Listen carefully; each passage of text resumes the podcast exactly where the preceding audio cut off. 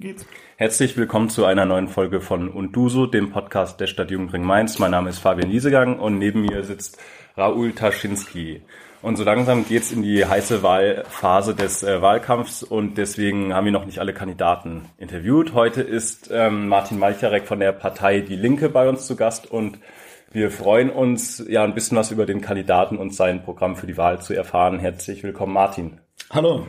Ähm, Du bist ja jetzt nicht von heute auf morgen auf die Idee gekommen, Bürgermeisterkandidat zu werden. Ähm, wie ist denn dein Weg in die Politik gewesen? Ja, das ist äh, im Prinzip in einem langen Anlauf erfolgt. Jetzt die akute Phase, ähm, in der ich auch mein Gesicht so richtig in den Wind halte. Ähm, das war ja zum einen 2017 mit meiner Bundestagskandidatur hier als Direktkandidat, ähm, dann für den Stadtrat hier in Mainz äh, mit der diesjährigen Kommunalwahl und jetzt eben mit der Oberbürgermeisterwahl. Aber seine Wurzeln hat das alles äh, ungefähr 1988. Da haben wir mit unserer Band, die wir damals äh, neu an den Start gebracht haben, äh, einen Proberaum gesucht und haben uns dabei unter anderem an die Stadt Mainz gewendet und damals feststellen müssen, dass die Bereitschaft, äh, da was bereitzustellen, relativ gering war. Es gab zwar Räumlichkeiten, auf die mussten wir die Stadt aufmerksam machen, die grundsätzlich in Frage gekommen wären für so eine kulturelle Nutzung also als Proberäume. Wir haben aber gleichzeitig auch Auftrittsmöglichkeiten gesucht im eher unkommerziellen Bereich. Äh, da gab es hier eigentlich nichts. Ähm, wir haben dann Räumlichkeiten durchaus mit der Stadt äh, angeschaut, auf die wir hinweisen mussten. Ähm, aber dann äh, darf den äh, ersten Annäherungsversuchen dann auch ähm, Taten folgen zu lassen, war von der Stadt keine Bereitschaft da. Das heißt, wir hatten also keine Möglichkeit, hier in Mainz irgendwie Proberäume aufzuziehen ähm, oder auch äh, äh, unkommerzielle Punkkonzerte zu veranstalten. Wir mussten dann ausweichen, zum Beispiel aufs Haus Meinusch. Ne, da ging das damals schon, geht's heute noch. Ähm, wir haben in der ESG und sonst wo Konzerte gemacht, aber von Seiten der Stadt war da nichts. Und das, ich denke, das ist nach wie vor ein Bereich, in dem dringend was getan werden müsste. Vor allen Dingen, wenn man sich anschaut, was parallel dazu eigentlich in Wiesbaden mit dem Schlachthof entstanden ist. Das war ja eine ähnliche Ausgangssituation.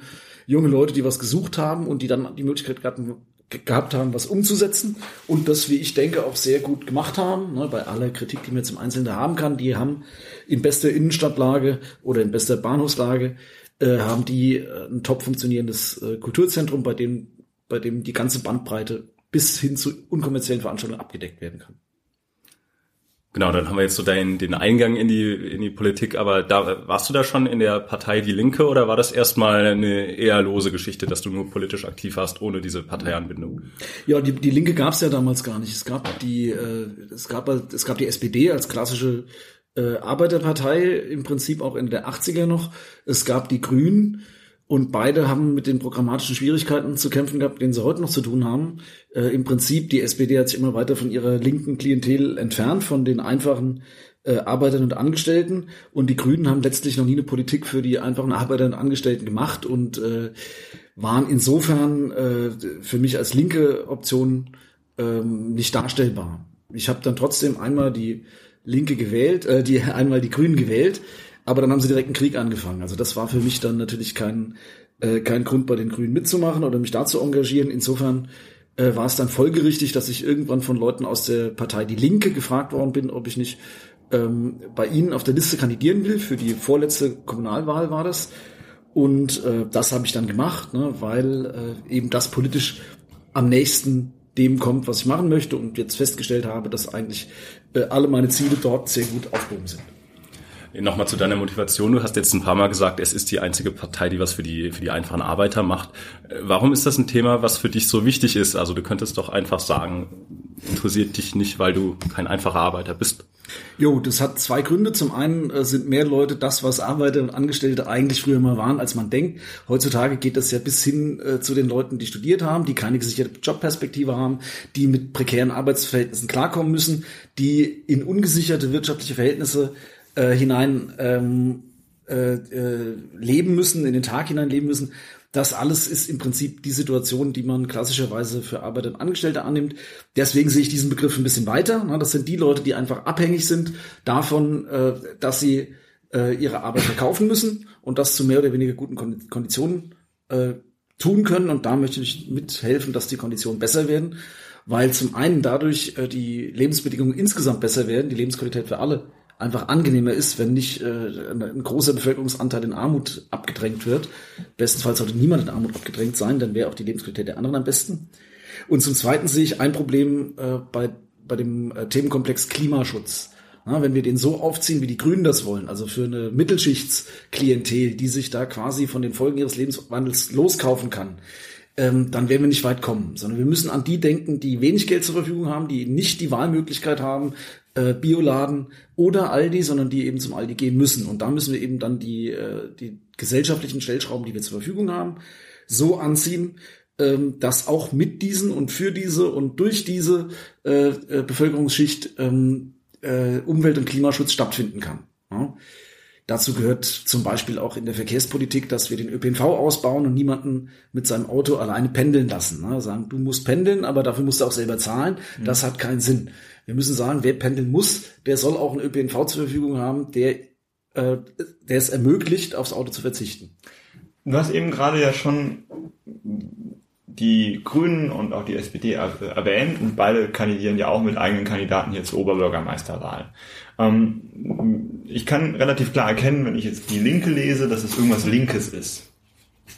Wenn ich jetzt so als junger Mensch darüber nachdenke, was das konkret ist, dann fällt mir das jetzt in der Funktion des Oberbürgermeisters schwer, quasi das zu konkretisieren. Was, was würde jetzt zum Beispiel ein linker Oberbürgermeister, was würdest du denn grundlegend anders tun, als jetzt zum Beispiel der von der SPD oder die von den Grünen? Ja, also zum einen muss man da mal vorwegschicken, ne? ich will hier niemanden persönlich auf die Füße treten, ne? sondern das sind ja Politiker, Politikerinnen, die Positionen einnehmen. Ne? Deswegen, wenn ich jetzt hier auch mal scharf schieße mhm. gegen äh, die Tabea Rössner oder gegen den Michael Ebling, dann ist das nicht äh, zwangsläufig so gemeint, dass ich die für, äh, für völlig verkommene Menschen halte, mhm. sondern das sind politische Positionen, die da kritisiert werden müssen, meiner Meinung nach, was vielleicht auch noch dazu führt, dass sie, äh, dass sie ihre Positionen überdenken oder überarbeiten. Was würde ein linker OB anders machen? Also das, das größte Problem, das wir in der Stadt haben, ist meines Erachtens, ähm, dass das Allgemeinwohlinteresse ähm, in den Hintergrund gerät. Es wird viel zu sehr darauf geguckt, was können Investoren in der Stadt bewirken, wie müssen wir die Investoren eigentlich zufriedenstellen, dass sie hier in der Stadt was machen. Das äh, geht im Bereich äh, der, der Wohnungen los. Ähm, da werden Grundstücke, die der Stadt gehören, an Investoren verkauft. Das ist meines Erachtens der Kardinalfehler. Was passiert mit diesen Grundstücken, wenn sie an Investoren verkauft werden? Der Investor will Rendite erzielen. Rendite erzielt er, indem er mehr Geld rauszieht, als er reingesteckt hat. Wo kommt dieses Geld her? Das zahlen ihm die Leute, die entweder ähm, ihm dann äh, das Grundstück abkaufen oder die bei ihm zur Miete wohnen. Beides sind aber die, die Bürgerinnen und Bürger von Mainz, die Einwohnerinnen und Einwohner von Mainz. Die zahlen diesen Mehrwert und damit äh, heißt das, die, die äh, Kosten ähm, oder äh, die Rendite des äh, Investors wird unmittelbar umgelegt auf uns alle Mhm. Ähm, und das halte ich eben für einen Fehler. Das wäre mhm. viel besser, wenn die Stadt diese Grundstücke selber entwickeln würde und den Menschen zur Verfügung stellt, nicht damit sie damit noch mehr Geld verdienen, sondern damit sie da wohnen können. Mhm. Und dieser bedarfsorientierte Ansatz, na, die Wirtschaft ist dazu da, um Bedürfnisse der Menschen zu befriedigen und nicht das Profitstreben einiger weniger, das sehe ich als den spezifisch linken Ansatz. Mhm. Und ich sehe das eben bei uns bei der Linken nicht nur als eine Phrase und als eine äh, als eine Luftnummer, mhm. sondern wir schlagen ja konkrete Wege vor, wie wir hier Abhilfe schaffen können. Zum Beispiel, indem die Stadt einfach darauf verzichtet, an Investoren zu verkaufen. Das macht sie aber auch in der neuen Stadtratskonstellation. Mit der Mehrheit von Rot und Grün macht sie das nicht. Und jetzt müssten mir diese beiden OB-Kandidaten mal erklären, wie sie eine Politik gegen ihre Fraktion im Stadtrat durchsetzen wollen, die eben genau diesen Verkäufen zugestimmt haben.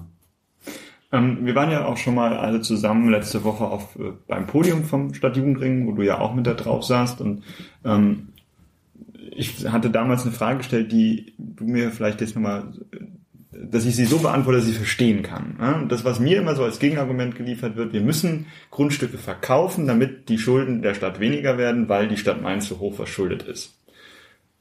Ist das nicht quasi jetzt das Gegenargument auf das, was du gesagt hast, warum das getan wird? Also, weil, weil ich, also ich glaube, wahrscheinlich viele würden sagen, ja, wir unterstützen das vollkommen, Wohnen müssen bezahlbar bleiben, es muss soziale Räume geben und ich habe das Gefühl, das Gegenargument ist, ja leider ist es, können wir nicht so viel, wir haben nicht so viel Freiheit. Ich glaube, das würde noch nicht mal der äh, Finanzdezernent der Stadt Mainz sagen, dass er die Grundstücke verkauft, um das Schuldenloch der Stadt zu, okay. äh, zu stopfen. Wenn, wäre das ein Riesenproblem. Okay. Denn äh, das Tafelsilber zu verkaufen äh, ist immer die letzte aller Optionen. Okay. Ja, danach sind die Handlungsspielräume eingeschränkt. Mhm. Also politisch können wir dann an dieser Mietenexplosion überhaupt nichts mehr ändern. Die Stadt Mainz. Warum machen Sie es dann? Ja, das sind äh, das sind Fragen, die muss man da mal stellen. Ja, mhm. es gibt äh, einige Investoren in Mainz, die kaufen hier nach und nach mehr und mehr, ne, verdienen dadurch einen Haufen äh, Geld äh, oder besitzen einfach äh, sind Eigentümer einer immer größer werdenden Fläche in der Stadt. Ja, das ist äh, das ist eine politische Zielsetzung, die teilen wir nicht. Da muss man die Beteiligten fragen, warum sie das wollen. Wirtschaftlich macht das eben auch keinen Sinn, weil am Ende geht ja an den Investor mehr Geld, als er reingesteckt hat. Das heißt, dieses Geld könnte genauso gut die Stadt Mainz ausschöpfen, abschöpfen, ähm, wenn sie äh, diesen Spielraum nutzen wollte. Ja, das wäre nicht mein Ansatz, dass man damit Geld verdienen muss. Aber wenn man schon sagt, äh, wir wollen mit den Grundstücken Geld verdienen, dann ist Verkaufen immer die schlechteste aller Optionen. Und auch die Option, das jetzt für billiger als den höchstbietenden Preis äh, zu verkaufen, ist, äh, ist nicht zielführend, weil letztlich wird verkauft und nicht äh, die Entwicklung weiter bestimmt. Mit dem Wechsel des Eigentümers hat die Stadt keine Option mehr, äh, auf den Eigentümer einzuwirken. Er kann es am Ende verkaufen, kann darauf bauen, was er will. Die Stadt Mainz hätte die Möglichkeit, diese Grundstücke auch in Erbpacht zu vergeben. Ähm, dann könnte sie zum Beispiel äh, gemeinnützigen Wohnungsbau äh, Genossenschaften hier den Vorzug geben und sagen wir, ihr kriegt hier ein Erbbaurecht, ihr dürft hier was bauen für, sagen wir, 100 Jahre, dürft das für 100 Jahre nutzen. Ähm, wenn ihr gleichzeitig günstige Wohnungen zur Verfügung stellt, was ja durch die Gemeinnützigkeit gegeben ist. Insofern also die Möglichkeit ist äh, da, das anders zu machen ähm, und das, äh, das Loch im Haushalt damit zu stopfen, äh, das ist zu kurz gegriffen, zu kurz gesprungen. Okay. Und das ist, ähm, die Stadt muss gucken, dass sie einen konsolidierten Haushalt hat. Das ist ganz klar. Sie muss von ihren Schulden runterkommen. Das ist aber nicht durch Grundstücksverkäufe möglich, sondern dieser enorme Schuldenberg äh, wird nur möglich sein, wenn Bund und Land äh, ihren Verpflichtungen gegenüber der Stadt nachkommen. Das heißt, die Stadt so ausstatten, dass sie ihre Kosten, die auch laufend entstehen, äh, gedeckt werden können. Ich würde, mich würde es wirklich mal, äh, ich habe immer das Gefühl, es ist egal, mit wem man redet, vielleicht ist es ja am Ende auch so, immer bei der Frage, wie kriegen wir Schulden los, wir schieben den schwarzen Peter in eine einzelne Institution. Wahrscheinlich haben auch alle recht, also das sagt ja auch jetzt unser aktueller Oberbürgermeister, da muss das Land mehr Geld geben oder der Bund mehr Geld geben, damit wir uns das leisten können. Aber ist, ist es am Ende halt so, dass die Stadt einfach gezwungen ist, das zu tun, was sie tun muss, weil sie nicht kann? Also ich frage mich halt immer, ob das immer nur, wir schieben den schwarzen Peter woanders hin Nee, das sehe ich ganz und gar nicht so, sondern ja. das ist genau das, was ich auch im, im Bundestagswahlkampf schon vertreten habe, wofür ich dann immer auf die Mütze bekommen habe. Übrigens war die Tabea Ressner damals auch in einigen Runden mit dabei. Mhm. Ähm, hier muss auch äh, bundespolitisch gehandelt werden. Okay. Deswegen sehe ich es auch als so wichtig an, ähm, dass man an einem Strang zieht, dass ich mich nicht von meiner Partei distanziere, ne, sondern dass, äh, dass ich das fordere, was meine Partei auch auf Bundesebene. Sollte, sollte man dann eigentlich, wenn man jetzt zu, zu so einer Oberbürgermeisterwahl geht, quasi im Blickwinkel haben, was die konkrete Funktion hat oder auch den Gedanken weiter hinausspinnen, zu sagen, okay, am Ende wähle ich ja auch die Partei und damit auch irgendwie das, was auf Bundesebene passiert. Da bin ich mir selber immer sehr unsicher. Man muss schauen, wofür steht der, der Kandidat. Ne? Mhm. Und wenn er auf der, wenn er sagt, meine Partei behauptet auf Bundesebene das eine, ich behaupte hier aber was ganz ah, okay. anderes und dann wird sogar parteiintern der schwarze Peter hinter mhm. würde ich sagen, das ist eine inkonsistente und ja. inkohärente Politik. Okay. Wenn, während ich eben sage, äh, die Forderung nach einer Vermögenssteuer oder nach der Anhebung der Einkommenssteuer, was meines Erachtens anbetracht der sozialen Verhältnisse in Deutschland absolut angesagt wäre. Wir leben in einer Gesellschaft, in der werden die Reichen immer reicher, die Armen immer ärmer. Da brauchen wir Steuern auf das hohe Vermögen, auf die hohen Einkommen. Ähm, und diese Einkommenssteuererhöhung würde unmittelbar auch der Stadt zugutekommen, weil sie ja von der Einkommenssteuer auch profitiert. Das ist äh, ein großer Einnahmenposten oder ein großer Posten, der Mittel, die wir zur Verfügung haben, kommt aus der Einkommenssteuer. Und deswegen denke ich, das ist hier nicht der schwarze Peter hin und her geschoben, sondern nur gesagt, wir müssen konsequent sein und dann äh, wer für die Stadt mehr Geld fordert, muss auch bereit sein zu sagen, wie das auf Bundesebene zustande mhm. kommt. Mhm. Und ich glaube, da haben wir bei der Linken eine schlüssige Antwort, weil wir uns dafür schon lange einsetzen, weil ich das auch persönlich im Bundestagswahlkampf schon gefordert habe. Und der OB, der, der agiert ja nicht im luftleeren Raum. Auch ein OB hat eine Stimme, die er in der Landespolitik und in der Bundespolitik erheben kann, über die kommunalen Verbände äh, oder auch äh, einfach so oder indem er eben in der Partei äh, integriert ist und dort äh, beiträgt dazu zu der äh, politischen Meinungsbildung. Und insofern denke ich, wenn der OB von Mainz an der Stelle mit der Faust auf den Tisch schaut, dann wird das schon gehört. Jetzt sind wir mitten im Wahlkampf drinne. Das merkt man unter anderem daran, dass wirklich gefühlt alle zehn Meter ein Plakat von irgendeinem OB-Kandidaten hängt. Und wenn ich sage irgendein OB-Kandidat, meine ich eigentlich drei, weil es sind überwiegend Plakate von drei Kandidaten. Einer Kandidatin. Ähm, du gehörst nicht dazu, also von dir habe ich noch keine Plakate gesehen. Ich habe heute gelesen, dein Wahlkampfbudget ist 1500 Euro. Liegt es daran oder war das einfach eine bewusste Entscheidung, keine Plakate aufzuhängen? Und wenn ja, warum? Nee, da kommen auch noch welche, ein paar mehr. Ne? Wir haben also insgesamt, äh, ich glaube, 150 Plakate, doppelseitige Plakate zur Verfügung. Das ist dem Wahlkampfbudget geschuldet, muss man ganz klar sagen. Ne? Sonst wäre mehr möglich gewesen. Das Problem ist, die Leute wählen den, den sie schon mal gesehen haben in aller Regel. Äh, oder man muss halt in der Berichterstattung ansonsten gut, äh, gut vertreten sein, damit man gewählt wird. Jetzt ist es so, die Berichterstattung hat sich auf die sogenannten drei aussichtsreichen Kandidaten fokussiert. Das heißt, in der AZ zum Beispiel fällt es sehr schwer, äh, überhaupt noch erwähnt zu werden für mich. Ne? Oder äh, jetzt ist ein Podium von der FAZ. Ähm, das ist natürlich äh, eine gewisse Schieflage. Und äh, damit können wir natürlich unsere, unser geringes Budget noch weniger ausgleichen. Im Prinzip finde ich es okay, dass man äh, auch äh, Plakate hängt. Ne? Äh, ob das in dem Maße sein muss, wie es zurzeit der Fall ist, das ist eine andere Frage, weil viele Leute sind ja auch schon genervt. Ne? Und insofern denke ich, vielleicht habe ich sogar Glück, dass ich mit dem mit der geringen Auflage vielleicht den Leuten nicht so auf den Sack gehe, dass sie gleich sagen, den werde ich schon mal nicht. Ja.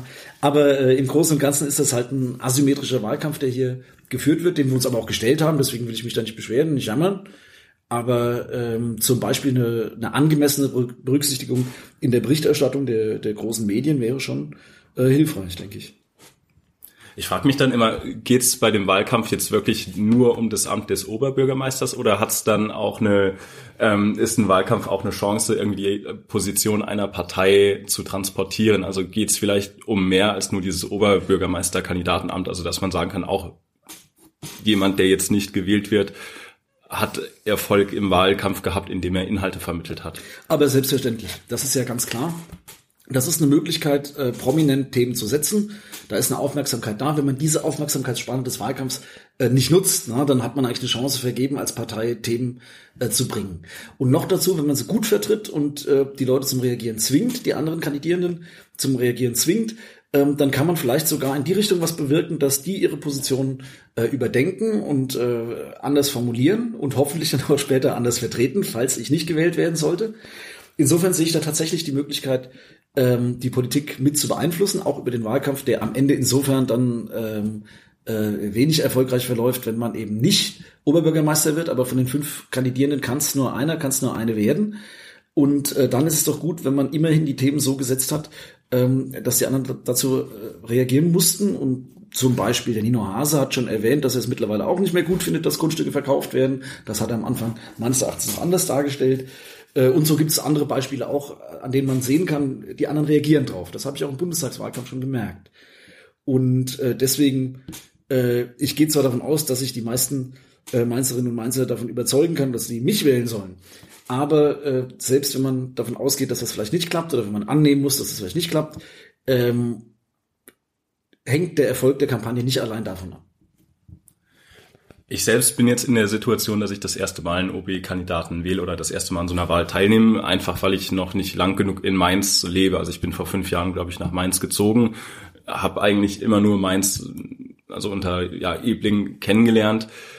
Jetzt frage ich mich, und das geht vielleicht vielen unseren Hörern auch so, was bedeutet das, wenn jetzt eine OB-Wahl ist? Also ist das so ein wichtiges Ereignis, dass sich tatsächlich so viel ändert, dass wenn ich jetzt wenn du jetzt Bürgermeister wärst, dass das Leben für junge Menschen in Mainz merklich anders ist oder ist eine OB-Wahl gar nicht so relevant? Der OB bestimmt ja nicht nur die politischen Geschicke zum großen Teil mit. Ne? Wir haben ja hier so eine Verfassung, in der auch der Stadtrat sehr viel zu sagen hat. Deswegen ist der Oberbürgermeister teilweise ein bisschen eingeschränkt. Aber er wird ja doch am deutlichsten wahrgenommen und kann sehr deutlich äh, zu der Entwicklung eines politischen Klimas in der Stadt beitragen. Und da denke ich, ähm, sind diese Aspekte, die ich vorhin auch genannt habe, die, die von den Leuten, die wenig oder geringe oder mittlere Einkommen haben, dass man die eigentlich bei jeder politischen Entscheidung mitbedenken muss und dass man die auch in die Öffentlichkeit transportieren muss. Ich glaube, das wäre schon entscheidend. Viele der ganz markanten Entscheidungen, die in letzter Zeit gefallen sind in Mainz, ähm, tragen diesen Geist ganz und gar nicht. Wir haben die Entstehung des, äh, des Viertels hier am ehemaligen ähm, Hafen, am äh, Zollhafen, äh, da ist einfach ein ganzes Viertel äh, entstanden, das nur für die für das hochpreisige Segment überhaupt in Frage kommt. Damit ist der Charakter hier unserer Neustadt auch wesentlich ähm, verändert worden und es droht noch wesentlich weiter sich zu verändern. Diesen Sachen kann man natürlich ähm, äh, Einhalt gebieten, ja, wenn man an der entscheidenden Stelle mit, mitbestimmen kann. Oder äh, jetzt hier die Ludwigstraße, die umgebaut wird, ne, der ganze Karstadt-Komplex, der da umgebaut werden soll. Wenn wir hier äh, eine andere, ein anderes Leitbild, eine andere Vision verfolgen, zum Beispiel die, wie der Schlachthof das in Wiesbaden gemacht hat. Das war auch ein teures Gelände oder ein gut zu vermarktendes Gelände, äh, zentral. Ähm, das hat man einfach nicht dem Markt zur Verfügung gestellt, sondern gesagt, das wollen wir kulturell nutzen. Mit diesem äh, Mut, würde ich mal sagen, äh, ließe sich hier doch auch einiges zu besser wenden. Und das könnte man unmittelbar sehen, unmittelbar erkennen. Was ich mich frage, du hast vorhin gesagt, man kann ja nicht alleine entscheiden, sondern es gibt da so einen Stadtrat. Und ich habe damals den Kandidaten Nino Hase gefragt, wie will er denn Mehrheiten im Stadtrat als unabhängiger Kandidat finden? Ähm, ich würde dir die gleiche Frage stellen. Wie findet man denn als linker Oberbürgermeister Mehrheiten, wenn die Mehrheit der Parteien nicht die linke Partei ist? Das ist äh, im Prinzip kann man äh, darauf setzen, dass es mir gelingt, ähm, auch andere Leute für die richtigen Themen zu, zu begeistern. Man muss natürlich Themen so formulieren können, dass äh, die anderen Parteien da mitziehen können dass man den Konsens äh, findet und vielleicht auch äh, herauskitzelt aus den Parteien, weil ich glaube, in Grundsatzfragen sind die Parteien gar nicht so weit auseinander. Ne? Wenn wir um, über Klimaschutz reden, das will jeder, aber wie setzt es jetzt konkret um? 365 Euro Tickets ist ein anderes Beispiel, das jetzt gerade virulent ist. Ne? Natürlich sagt dann jede Partei, das ist unsere Idee, das haben wir als erste vorgeschlagen, unser Vorschlag ist der beste. Mhm. Wenn man aber guckt, was für Mainz, für die Stadt Mainz das Wichtige ist, mhm. dann äh, muss man da die Eitelkeiten eventuell mal ein bisschen zurücknehmen. Mhm. Und äh, ich glaube, dass äh, das, das könnte mir gelingen, das könnte mir sogar ganz gut gelingen, mhm. äh, diese Kompromisslinie mal aufzuzeigen. Ich bin mhm. ja von Berufswegen Rechtsanwalt und da ist es eigentlich mein Job. Ne? Also äh, die wenigsten äh, Fälle, die man als Anwalt hat, die gehen immer spitz auf Knopf und bis in die letzte Instanz. Und irgendwann findet man einen Vergleich. Mhm. Und Vergleich findet man, indem man eben guckt, was ist für den anderen zumutbar, was ist für den anderen erträglich mhm. und was ist auch für die eigene Seite zumutbar und erträglich. Und dann kann man da was finden. Und ich glaube, ich bin zum einen äh, da nicht ideologisch verrannt, sondern kann mit allen reden äh, in der Sache. Und ich glaube auch, dass das eben äh, eine Qualität ist, äh, die bei mir von Berufswegen äh, antrainiert ist, mhm. diesen Kompromiss immer auch zu suchen. Mhm. Und deswegen halte ich das für gar keinen Nachteil, mhm. Ähm, dass ich aus einer Fraktion komme, die gering vertreten mhm. ist. Ich glaube, es wäre anders, gar nicht drin zu sein, gar, gar keine Basis im Stadtrat zu haben, ist, glaube ich, schwierig. Mhm.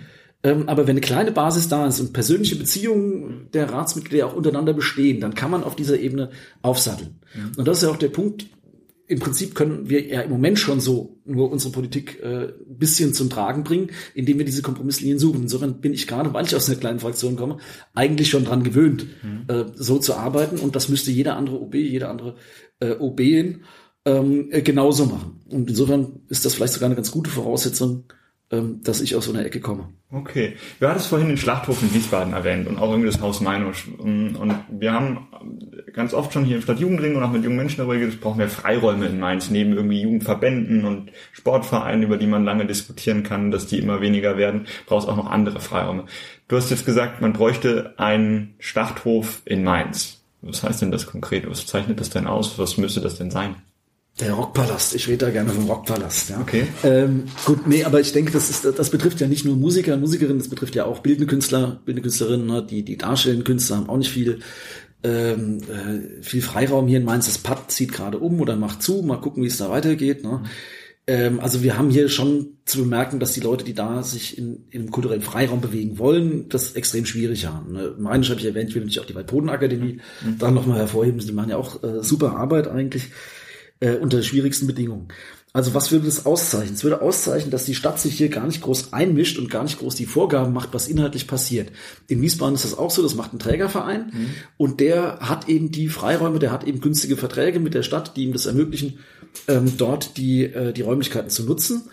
Äh, viele Mainzer Bands proben in Wiesbaden, ne, das, äh, die, die müssen dann immer darüber fahren, weil es da die Möglichkeit gibt. Also sowas würde mir vorschweben. Ne, eine, äh, eine Bühne, am besten eben zwei, wie dort, die kleine Bühne früher im Kesselhaus, äh, heute im Kesselhaus, früher in der Räucherkammer, das ist legendär, ne? dann äh, die große Halle. Ähm, das macht's aus und dass keiner, der jetzt äh, politisch sich da durchsetzen will. Ne? Und so eine Struktur bräuchte man hier auch, dass es freie Träger sind, die aber mit der Stadt so gut kooperieren, dass die, äh, dass die Stadt ihnen Infrastruktur zur Verfügung stellt, mhm. die dann von denen bespielt werden kann. Meine persönliche Erfahrung auch von früher ist, da gab es in, äh, in Niederolm ein ganz kleines Jugendzentrum, da sind die szenegrößten Bands sind da abgestiegen, einfach weil die gut vernetzt waren, weil die, äh, weil die jungen Leute da engagiert waren, äh, weil die ihren Spaß da gehabt haben und das hat abgefärbt. Ne? Mhm. Und auch da haben sich die, äh, die nominell beauftragten Jugendpfleger sehr zurückgenommen. Und das ist, glaube ich, wichtig, so muss das sein. Und da muss die Stadt eben auch äh, mutig sein und darf nicht denken, dass sie das alles kontrollieren kann. Wir haben jetzt schon ziemlich viel darüber gesprochen, dass du so Politik machst für Leute, die nicht so viel Geld haben ähm, oder die so ein bisschen an den Rand gedrängt sind. Und wenn wir uns dann eben angucken, wie es im Moment läuft, hast du ja auch gesagt, also es wird sehr viel Politik für Investoren gemacht, für Menschen, die Geld haben. Und so ein Problem, was ich immer sehe, ist die Frage, also wie erreicht man jetzt diese Menschen, die eben nicht permanent am Diskurs teilhaben. Also wir haben das ja auch gesehen bei dieser Podiumsdiskussion, die wir hatten. Im Schnitt sind das ja doch irgendwo alles Akademiker oder eben Leute, die, die am Gymnasium sind. Und da sind wenige Leute, hm, die einfach in einer anderen Lebenswelt leben. Und wenn wir jetzt zum Beispiel diese Ideen wie den Rockpalast umsetzen wollen, die ja auch Ideen von so Menschen sein könnten, wie gelingt uns da der Dialog eben, dass man solche Leute mit in den Diskurs hineinholt, ohne die auszugrenzen? Ja, also das ist ja das Allerwichtigste, dass man nicht anfängt, Leute, die in prekären Verhältnissen äh, äh, leben, dann auch noch zu bevormunden oder irgendwie zu sagen, was gut für die ist, ähm, sondern äh, das kann man aber auch ganz akut beobachten. Das, äh, man hat ja Leute im, im eigenen ähm, Freundeskreis, äh, man kennt die ja auch, das ist ja kein, nicht so, dass die alle auf einem anderen Stern leben oder aus einer anderen Welt kommen, sondern äh, Armut betrifft äh, hat auch mit Bildung nicht so viel zu tun. Ne? Das betrifft alle äh, Bildungsschichten und somit äh, im Prinzip alle Leute. Ich sehe das immer als ein Querschnittsthema. Also wenn wir sowas haben, so eine Kulturzentrum haben, muss die Teilhabe daran natürlich äh, unabhängig sein davon, wie viel jemand äh, an finanziellen Mitteln zur Verfügung hat, also ob er Kohle hat oder nicht. Das muss egal sein an der Stelle.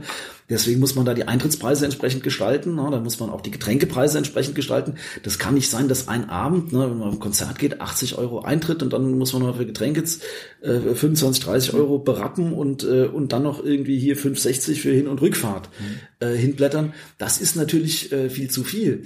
Ähm, das muss man auf der das muss man auf der Agenda haben, wenn man sowas plant, wenn man sowas angeht, bei der Konzeption schon ja, und dann bei der Durchführung umso mehr. Und deswegen ist es wichtig, dass dort Leute einbezogen sind auf der Planungsebene, die diese Lebensverhältnisse kennen. Und dass es keine städtischen Angestellten sind, die ein auskömmliches Gehalt haben mhm. oder so, sondern, sondern dass es Leute sind wie du und ich oder äh, eben auch mit noch weniger Geld als du und ich. Weiß ja nicht, was ihr hier so verdient. Mhm. Aber das, äh, das ist eben wichtig, dass die Leute, die die Preise machen, auch wissen, wie es sich anfühlt, wenn man kein Geld hat. Noch gar nicht so viel verdienen. Aber was ich mich, was ich bei diesem ganzen Thema immer frage, ist, wir haben ja jetzt, du hast eben gesagt, Jugendzentren, die jetzt irgendwie von der Stadt verwaltet sind. Dann haben wir jetzt mal so ein Zentrum, was Kultur, ich sag mal Kultur, Jugendzentrum ist, ganz viel macht. Ähm, aber irgendwie ist das immer wieder das, was wir jetzt bauen, wieder so ein Szene-Ding habe ich den Eindruck. Also wenn wir jetzt uns die Jugendzentren anschauen, dann sind da eher Menschen, die nicht so viel Geld haben, die, die viel Geld haben, die gehen dann in den Sportverein oder die gehen dann, weil nicht in irgendeine andere Institution, ich möchte jetzt mal gar keinen als Akademikerverein äh, irgendwie jetzt outen, aber ähm, wie schafft man es denn bei so einer, so einer Glocken Welt, wo jeder so in seiner eigenen Glocke lebt, das denn irgendwie zu schaffen, ganz konkret die zusammenzubringen, weil etwas günstig machen, das lockt vielleicht die einen an, aber warum kommen denn die Leute, die jetzt irgendwie sagen, sie sind jetzt die Versnobten, denen es gut geht. Das, das wollen wir ja für gesellschaftlichen Zusammenhalt, dachte ich immer. Ja, das ist das ist richtig. Ne? Die Frage ist, an, an welchen Themen kann man das am besten äh, etablieren? Ne? Und vielleicht ist so eine Kunst- und Kulturgeschichte dann ähm, äh, dann weniger geeignet, wenn er eben auf ein bestimmtes äh, Klientel zugeschnitten okay. ist. Ne? Und wenn da äh, irgendjemand seine eigenen ästhetischen Vorstellungen durchsetzen kann. Ich sag mal, auf der Zitadelle, da spielen ja jedes Jahr irgendwelche Rockgrößen von vor 50 Jahren. Ne? Mhm. Das kann es nicht sein. Ähm, die akademische äh, Jugend äh, Jugendzentrenbewegung, die hat sich auch äh, lange dem Hip-Hop zum Beispiel verschlossen. Irgendwann haben sie gerafft, ist gar nicht so schlecht, ne? Wie auch immer, da gab's dann halt diese Mittelschichtsgang, äh, Fantastische Vier. Da muss man natürlich ein Gespür für haben, dass man das vorher schon aufgreift ne? Mhm. und mitkriegt, was für was für äh, Bewegungen, was für äh, Strömungen sind denn im Moment da. Und deswegen muss das eben offen und durchlässig sein. Und man braucht die richtigen Leute, die auch äh, da mit den Leuten im Kontakt sind, mit den Jugendlichen ne, in den entsprechenden ähm, Vierteln, an den entsprechenden Schulen und so weiter, dass da ein Übergang von den Schulen in die außerschulische Sozialarbeit äh, gefunden wird.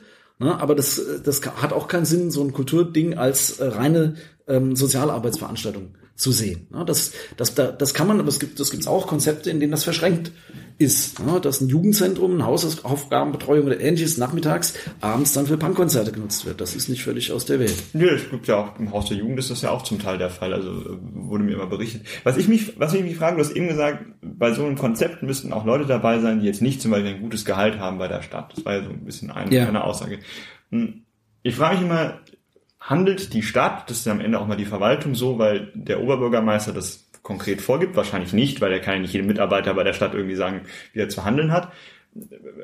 Und sind die Menschen, die da arbeiten, nicht auch daran interessiert, irgendwie alle mitzunehmen? Also das will ich, das will ich nicht in Abrede stellen, okay. das ist ganz klar. Okay. Nee, aber äh, neben dem muss es eben auch die Möglichkeit geben, äh, selbstverwaltete Zentren zu haben. Okay. Und die sollten eben am besten, und das kann man von der Stadt ja nicht vorschreiben, mhm. da kann man nur anregen und hoffen, dass was kommt. Mhm. Äh, dass in dieser Selbstverwaltung, dass sie so organisiert ist und so funktioniert und sich so zusammenrüttelt, äh, dass unterschiedlichste Leute da auch mitreden können und mitreden wollen. Ja?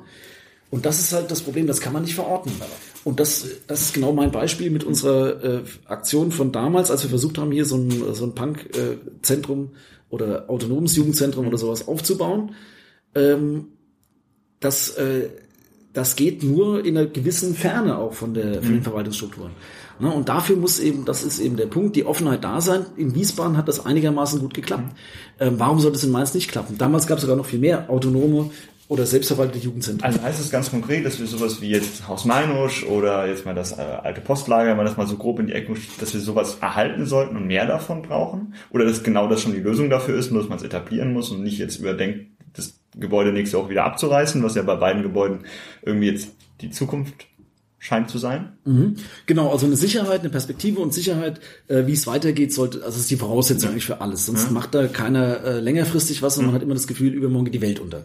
Ja, das hat keinen Sinn. Okay. Und ähm, wie viele man davon braucht, das ist die Frage, wie viel Initiative ist da, um sowas zu tragen. Okay. Aber wenn die Initiative da ist, muss sie von der Stadt unterstützt und aufgegriffen werden. Das heißt, Job der Stadt ist eigentlich zu sagen, hey, ihr habt Bock auf was und wir unterstützen euch dabei, eine Fläche zu finden. Im besten Fall lassen wir euch dann in Ruhe und ihr könnt machen, was ihr wollt. Exakt, das ist die Hebammenkunst. Ne? In äh, philosophischer Hinsicht von Platon beschrieben. Aber äh, das ist es halt. Ne? Ähm, man muss es, äh, man muss es wollen ne? und dann muss man aber auch äh, freilassen und sagen, ihr macht das schon. Raoul und ich, wir hatten neulich so eine Diskussion, also wer denn jetzt eigentlich den Initial, die Initialzündung geben muss. Also müssen das jetzt die Schüler sein, die eine Forderung stellen, oder muss das die Stadt sein, die das Angebot stellt, oder muss das vielleicht jetzt der Externe sein, ein Sozialarbeiter, der an die Schulen geht. Also äh, jetzt sind wir schon wirklich konkret mit unseren Ideen. Wie, wie soll denn diese Kommunikation, der Dialog zwischen Stadt und Schülern aussehen? Ähm, soll es eine Stelle geben, eine Koordinationsstelle, wo man als Schüler oder als junger Mensch eben hingehen kann und sagen kann, ich habe die und die Idee, bitte setzt die um? Oder es war, glaube ich, schon mal irgendwann die Rede von einer App, dass es sowas geben soll. ja, ähm, also was mich gewundert hat, äh, als ich mich hier ein bisschen näher in die Kommunalpolitik eingearbeitet habe, ist, dass es hier kein Jugendparlament gibt. Schülerparlament. Na, das ist ja äh, eigentlich schräg. Ja. Ähm, sowas ist, ist natürlich eine Möglichkeit. Ich würde auch denken, über Jugendräte könnte man sowas lösen, ne, dass da, wo, wo es eine äh, organisierte Jugendsozialarbeit gibt, wo es Jugendzentren gibt und so weiter, dass dort Vertreter gestellt werden, die dann äh, gemeinsam beraten, was eigentlich fehlt, wo es eigentlich äh, langlaufen soll. Und dann muss natürlich auch noch die, die freie Eigeninitiative möglich sein. Also das ist, das ist natürlich eine Melange mhm. und das kann an allen Ecken und Enden losgehen. Ne? Wenn in der Stadt jetzt jemand sagt, ich interessiere mich dafür, ich möchte das jetzt machen, mhm. dann wäre das kein Hinderungsgrund, dass er ein Gehalt von der Stadt bezieht, das zu machen, würde ich denken. Ja? Kann er, sie, ruhig äh, tun. Mhm. Ja, und wenn es irgendwo äh, 10, 20, 30 Jugendliche gibt, die sagen, wir brauchen jetzt dies und jenes, ähm, ist das auch okay und dann müsste die Stadt auch darauf reagieren und ähm, äh, und bereitwillig und gerne mal den eigenen Immobilienbestand durchforsten und gucken, wo denn was zu holen ist, weil es gibt noch genug, ne, was so äh, äh, im Prinzip Ex-Industrie, äh, Ex, keine Ahnung was, Militär, mhm. ähm, was da, was da genutzt werden könnte. Davon bin ich überzeugt. Also es war damals mhm. ein kurzer Rundgang und ein paar, eine Liste von Immobilien, die der, der Stadtvertreter hatte. Ich denke, sowas gibt's heute immer noch. Und äh, da muss eben die Bereitschaft da sein. Ne? Kurze Frage, an was ist es damals gescheitert? Ja, da war Dreck drin, das dann hatte ich gesagt, das, das ist euch doch eh zu dreckig, dann lassen wir es. Ne? Ja. Dann hatten wir die nächste Immobilie, das war Frau Hartenberg, das war die Bandinitiative damals, mhm. ne, die hat das langwierig renoviert, da habe ich selber noch mitgestanden. Äh, dann gab es da ein paar Konzerte und ein paar Auftritte und dann hieß es, naja, jetzt braucht den leider der Fasnachtsverein. Ja? Also äh, ohne den jetzt da den, den, den Fasnachtsverein da irgendwie an Karren fahren zu wollen. Aber ähm, da, für Fastnachtsvereine ist die Bereitschaft vielleicht ein bisschen größer als eben für unkommerzielle Jugendkultur. Mhm, mhm. Wir haben jetzt gerade geredet so ein bisschen über äh, Jugendkultur, Bandkultur, autonome Jugendzentren, autonome Zentren. Dann haben wir vorhin geredet über Wohnungen und dass die Stadt keine Flächen verkaufen kann. Was wäre denn sonst so ein, so ein klares linkes Thema als Oberbürgermeister, das man angehen würde, neben Wohnen und neben freier Kultur? Also meines Erachtens ganz wichtig ist der Verkehr. Okay. Ja, ähm, hier gibt's zwei Sachen oder auch der Klimaschutz, ne, das ist äh, fast, äh, also ist ja fast identisch, kann man sagen, oder zumindest ist. Äh, Was macht linken Verkehr aus? Den linken Verkehr macht aus, dass er für alle zugänglich ist. Ne? Auch hier wieder die Frage, äh, selektieren wir über das Einkommen, schließen wir hier Leute aus, weil sie wenig verdienen. Und da muss man ganz klar sagen, also ich hatte eine Mandantin hier in der Neustadt, die wurde zum, äh, zum Auszug gezogen, der wurde gekündigt von der Wohnbau. Der wurde eine Umsetzwohnung in Ebersheim angeboten. Ja? Äh, Hartz-IV-Bezieherin ähm, wie soll die von Ebersheim aus noch an irgendwie ihrem kulturellen Leben teilnehmen, wenn sie 5,60 Euro ähm, zahlen muss, um in die Stadt zu kommen, wieder zurück. Die war ja vorher kulturell hier in der Neustadt verankert. Mhm. Ja. Ähm, das kann es nicht sein. Insofern ist linke Verkehrspolitik eine, die nicht exkludiert, sondern eine, die alle Leute mitnimmt, egal was sie verdienen. Noch dazu sollte es eine sein, die unsere natürlichen Lebensgrundlagen erhält, erhalten hilft. Ja? Ähm, dann haben wir den, den Treibhauseffekt als wesentliches äh, kulturell, äh, kulturelles, ökologisches äh, Problem. Ja? Die Erderwärmung ähm, bedingt und, äh, äh, und vorangetrieben durch vor allen Dingen CO2-Ausstoß. Und den können wir reduzieren, indem wir gemeinschaftlich uns die Aufgabe stellen, Autos so gut es geht zu ersetzen durch ökologische äh, Verkehrsmittel. Auch das sehe ich als ein linkes Thema an. Ne? Also diese ganze ökologische Frage ist auch eine soziale Frage oder vielleicht sogar wesentlich eine soziale Frage. Und äh, wenn wir hier das hinkriegen wollen, dass die Leute auf ihr Auto verzichten, dann brauchen wir einen attraktiven ÖPNV. Mhm. Attraktiv ist er dann, wenn er gute Linien anbietet, und zwar auch bessere, als wir im Moment haben. Äh, Im Wesentlichen denke ich, bei der Linienführung müsste eine Ringlinie her in Mainz. Er braucht bessere Takte, dass man sich also darauf verlassen kann dass man irgendwie auch ankommt, wenn man mal losläuft ne, und nicht äh, erst stundenlang über eine App planen muss, wie man jetzt am besten seine Verkehrsanbindung hat. Ähm, und das dritte Thema ist äh, dann, dass er günstig ist, ne? dass der, dass der ÖPNV Tarife anbietet, die sich jeder leisten kann, die keine Hemmschwelle darstellen und nicht zum Überlegen führen, kann ich jetzt da fahren oder kann ich nicht fahren. Insofern diese drei Punkte, bessere Linien, bessere Takte, günstigere Tarife, das ist, dass wir den ÖPNV stärken können. Wollen das nicht alle? Das wollen alle. Aber äh, hier sagt auch wieder keiner ganz konkret, okay. äh, wie es laufen soll, ne? weil niemand äh, irgendjemand wehtun möchte. Und da mhm. sehe ich das große Problem in dieser Konstellation mhm. unserer ähm, unserer Rathausfraktion, ne? Okay. die Ampel, die wir haben. Mhm. Wir haben die Grünen, die im Moment sich nicht mehr so richtig äh, mucksen wollen. Die wollen ihren Bundestrend nutzen, die wollen in der bürgerlichen Mitte ankommen, die wollen äh, ihre Rekordergebnisse halten und ausbauen und deswegen niemand mehr verstören.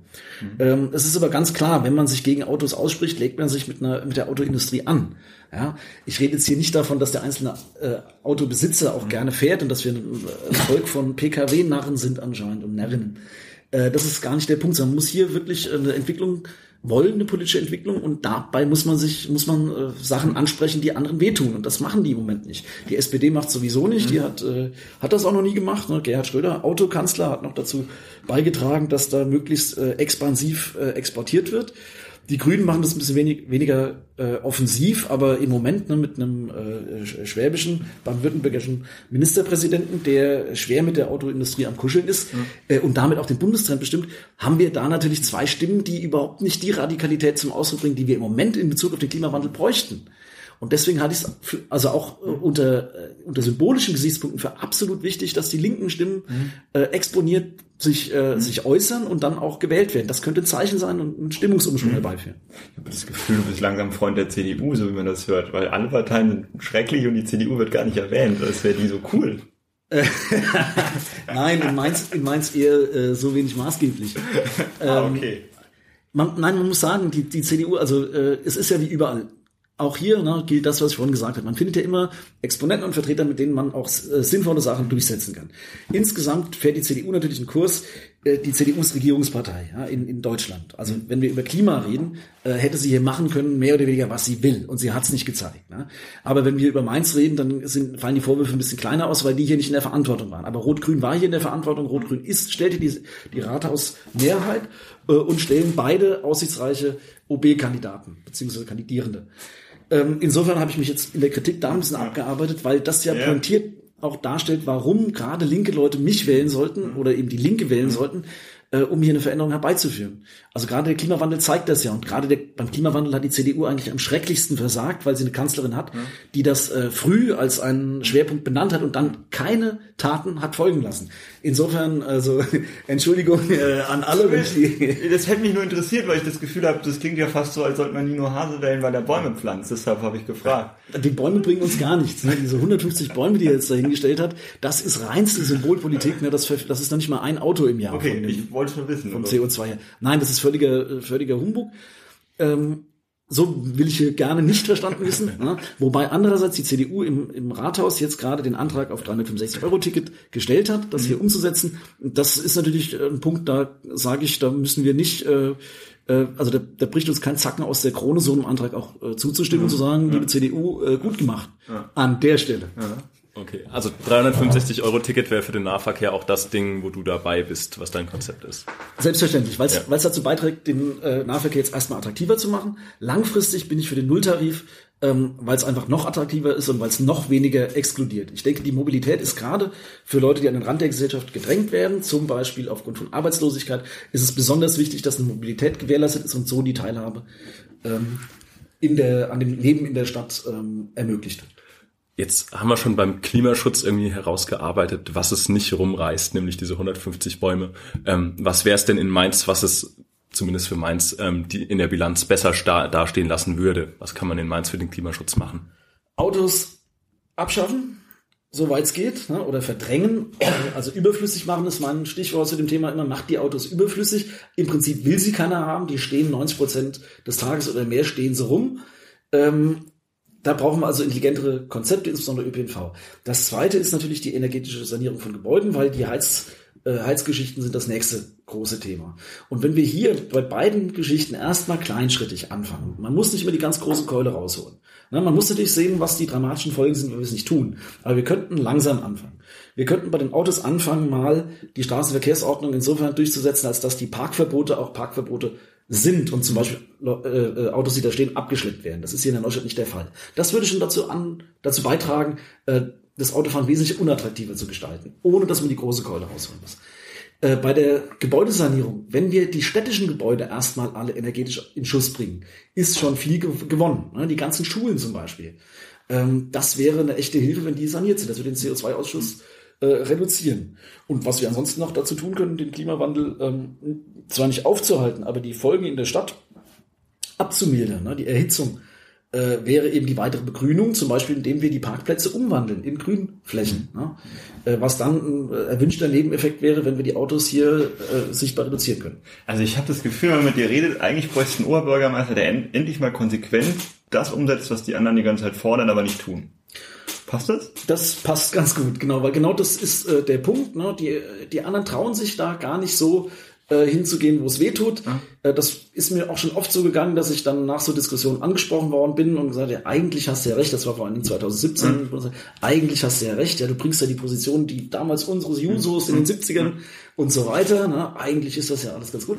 Ja, aber man muss eben die, die neuralgischen Punkte aufzeigen, und dann sagen, ich habe euch im Wahlkampf nie was anderes versprochen. Ne? Und weil ich im Wahlkampf gesagt habe, mhm. äh, wir wollen die Autos hier langfristig loswerden, darf sich jetzt auch keiner beschweren. Mhm. Ne? Wenn ich jetzt eine Mehrheit kriege, dann ist das ein Votum äh, der Mehrheit dafür, die Autos auch abzuschaffen. Und wenn äh, sich ein Kandidat oder eine Kandidierende ähm, vor solchen klaren Aussagen äh, versucht zu drücken, mhm. dann hat er hinterher auch kein Mandat, das zu tun. Und das mhm. ist eine Schwächung. Mhm. Ja? Und insofern denke ich, es spricht sehr viel, da, viel dafür, ähm, die Position erst klar zu formulieren und dann aber die Kandidaten auch dafür zu belohnen, das so offen angesprochen haben. vielen, vielen Dank für das echt coole Gespräch und wir wünschen dir viel Erfolg noch beim Oberbürgermeisterwahlkampf. Und äh, wir können ja mal danach sprechen, wenn du ein Oberbürgermeister bist, ob du das auch alles so klar tust. Jo, Schauen wir mal. Bis dann. Dankeschön. zieht Dankeschön. euch schon mal warm an.